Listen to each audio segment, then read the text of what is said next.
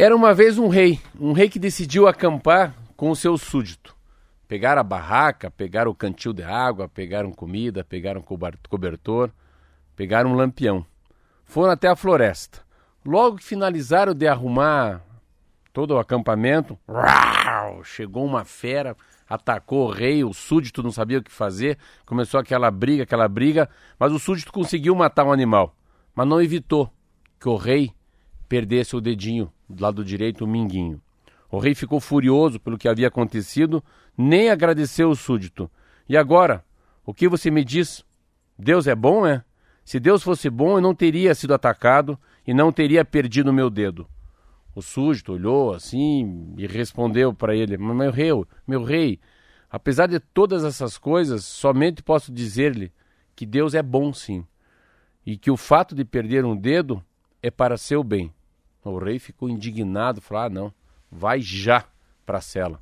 Colocou ele na cela mais fedida, mais escura, mais úmida que tinha no reinado.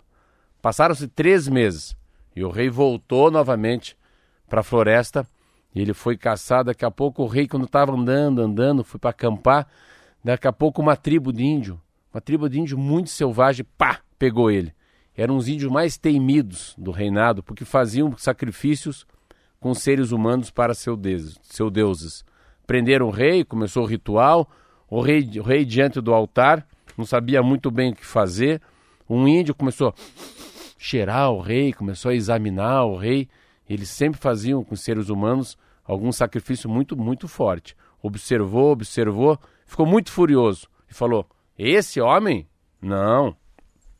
Esse homem não pode ser sacrificado. Ele tem defeito. Ele não tem um dedo? Falta-lhe o dedinho? Todo mundo ficou olhando. E o rei foi liberado. Ao voltar para o palácio, muito alegre e aliviado, libertou seu súdito, o servo, e pediu que viesse até a sua presença.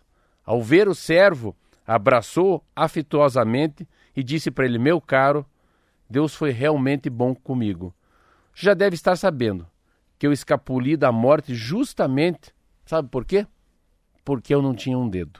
Mas ainda tenho em meu coração uma grande dúvida. Se Deus é tão bom, por que permitiu que você fosse preso da maneira que você foi? Logo você, que tanto me defendeu? o servo deu uma risada e disse: Meu rei, se eu tivesse junto nessa caçada, certamente eu seria sacrificado no seu lugar, pois não me falta dedo algum.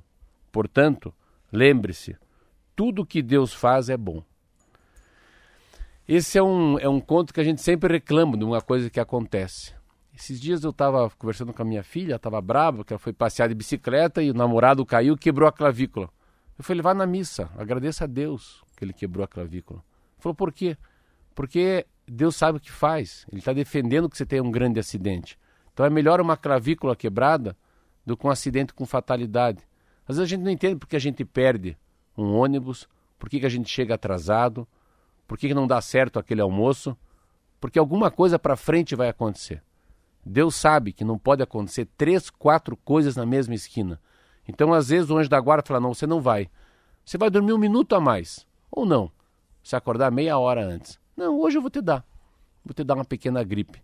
Você vai ficar com, com dor de garganta, você vai espirrar, mas a Covid não vai vir.